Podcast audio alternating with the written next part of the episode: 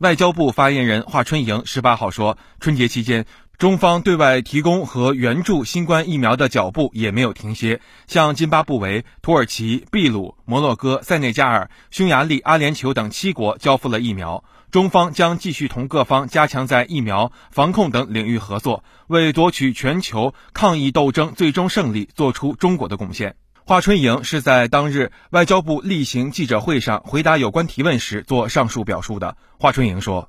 的春节期间呢，我们中方对外提供和援助疫苗的脚步一刻也没有停息。我们向津巴布韦、土耳其、秘鲁、摩洛哥、塞内加尔、匈牙利、阿联酋等七国交付了疫苗。匈牙利等国的多国的领导人都到机场迎接，对中方的援助提供疫苗呢表示衷心的感谢。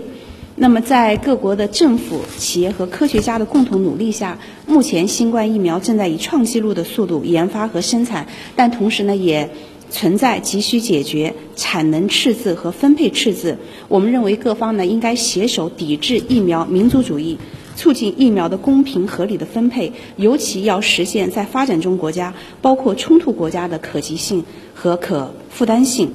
那么，中方开展。新冠肺炎疫苗的国际合作，就是要让新冠疫苗真正成为全球公共产品。我们将继续同各方加强在疫苗、防控等各个领域的合作，为推动构建人类卫生健康共同体、夺取全球抗疫斗争的最终的胜利，来做出中国的贡献。